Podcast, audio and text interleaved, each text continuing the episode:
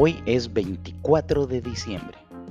La mayor parte de las personas se encuentra alborotada con los preparativos para esta noche, pero en realidad el alboroto se inició varias semanas atrás. Armar el arbolito y el nacimiento, alistar la ropa, el peinado, las uñas, y uno piensa que eso es exclusivo de las mujeres, ¿no? Pero los hombres también hacen sus preparativos, aunque sean menos rimbombantes. Los preparativos para la cena de Navidad son también muy importantes. ¿Será chancho, pavo, churrasco? No sé, hay tantas posibilidades, tantas cosas que podemos comer. Comprar los regalos, ojo, ¿eh? Sobre todo si hay niños. Se acostumbra a regalar juguetes. Un juguete que trae Papá Noel o Santa Claus desde el Polo Norte, ahí donde queda la fábrica de Coca-Cola, ¿no? Y también está, no sé, la cena de Navidad en la oficina, el agasajo en el trabajo, la chaya, no sé, la confraternización, lo que sea que se acostumbre a hacer en el lugar donde te ganas la vida.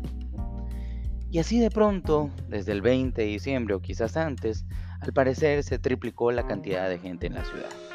Hay más autos, el tráfico es un desastre, los mercados están llenos, la gente va y viene de un lugar a otro con prisa y con inquietud.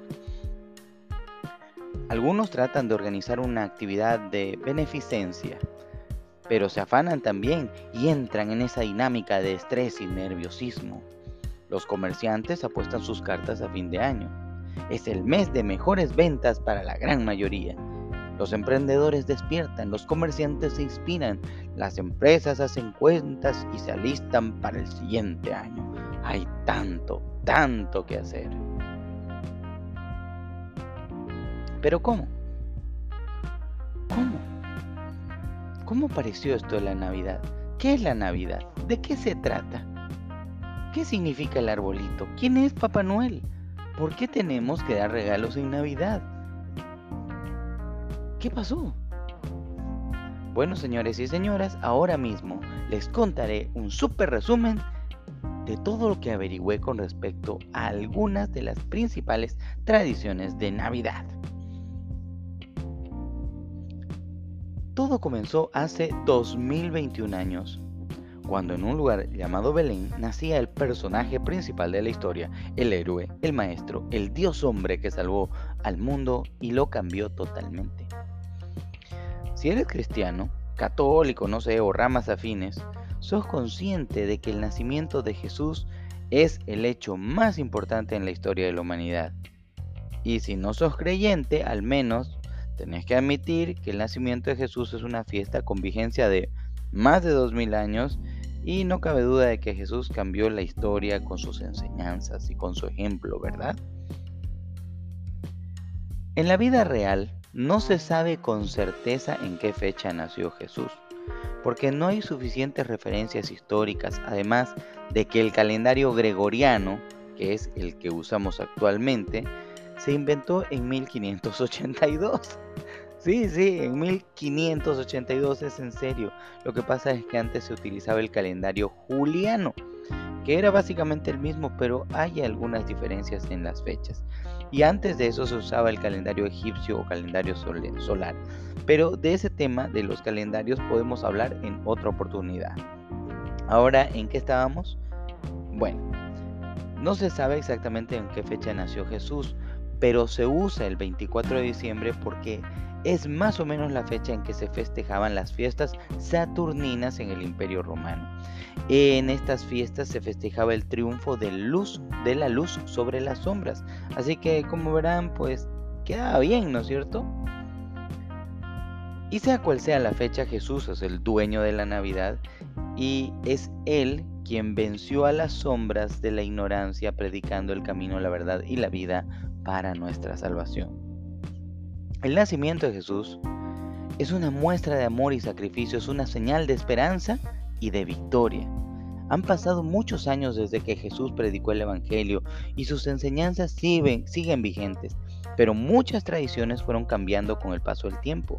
Algunas tradiciones desaparecieron, otras se implementaron y según el país o la región donde vivas hay distintas costumbres relacionadas con el festejo de la Navidad.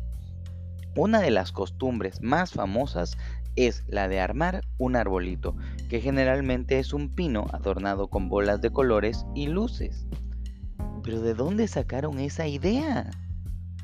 Aunque no lo crean, todo comienza en Alemania. Resulta que los misteriosos druidas, los druidas eran los sacerdotes de los antiguos celtas. Ellos veneraban mucho a los viejos árboles y manejaban bastante simbolismo. El abeto, el abeto que es un pino, es el árbol de la vida eterna y tanto los vikingos como los celtas creían que este árbol ahuyentaba a los malos espíritus o a los demonios. En el siglo VIII, San Bonifacio fue a evangelizar la región del norte de Europa. Cortó un roble donde se rendía culto al dios Thor, lo cortó. Y luego eligió un abeto donde predicó el evangelio. Al pie del árbol habían algunas manzanas, no sé, supongo que era el refrigerio, y también habían velas para alumbrar cuando caía la noche. Con el paso del tiempo se cambiaron las manzanas por bolas de colores y las velas por luces artificiales. De todas maneras, este cuento, este cuento tiene una gran cantidad de variaciones, pero la mayoría coincide en que fue San Bonifacio en Alemania que predicó el evangelio eh, en un abeto o en un pino y la idea era evangelizar a los celtas. Hay un par de historias también muy pintorescas en Estonia y en Finlandia relacionadas con pinos de Navidad y con sus adornos. Pero esto qué tiene que ver con Santa Claus? Bueno, Santa Claus es otra de las grandes tradiciones navideñas. Santa Claus, que yo también lo conozco como Papá Noel, y que seguramente ustedes conocen la historia de San Nicolás. Bueno, San Nicolás es un obispo que se llamaba Nicolás Mira, era un hombre rico y generoso que tenía muchos actos de, de, caridad hacia los pobres. Pero en realidad ese no es San Nicolás. O sea, tal vez te contaron esa historia, pero en realidad no es ahí donde nace la historia. Santa Claus es más bien, y te lo voy a decir, eh, Santa Claus es nada menos y nada más que el dios Odín. Odín, sí, el tuerto, el papá de Thor. en la mitología escandinava, Odín era un viejo de barba y cabello blanco que se vestía de rojo y que surcaba el cielo en un caballo de ocho patas que se llamaba Sleipnir y lo hacía el 21 de diciembre. En las noches, los niños dejaban alimento para Sleipnir, para que no se fatigue con el viaje, y para retribuirles, Odín les dejaba dulces en sus botas, y bueno, también a los niños malos los capturaba con su lanza. o sea que Santa Claus es el papá de Thor. Y el árbol de la Navidad tiene también algo que ver con Thor, ¿no? O algo así. Bueno, vaya, vaya. Lo que te vas enterando, ¿no?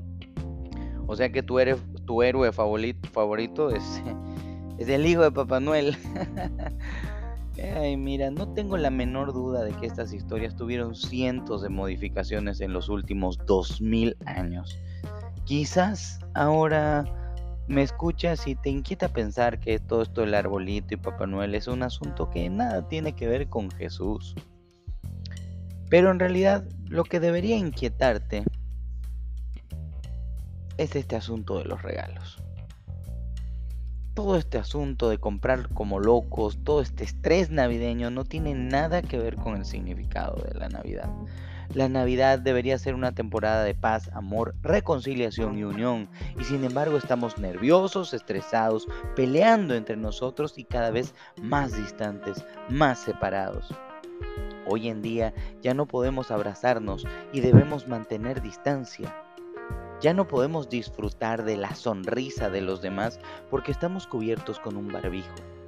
Ese tapaboca que oculta tu sonrisa pero no detiene las palabras hirientes ni las habladurías. Hoy es 24 de diciembre y sin importar la tradición, el cuento o la leyenda, yo elijo creer que Jesús nació para darnos esperanza, vivió para enseñarnos a vivir bien y murió para regalarnos la salvación. La salvación es el único regalo que realmente necesito.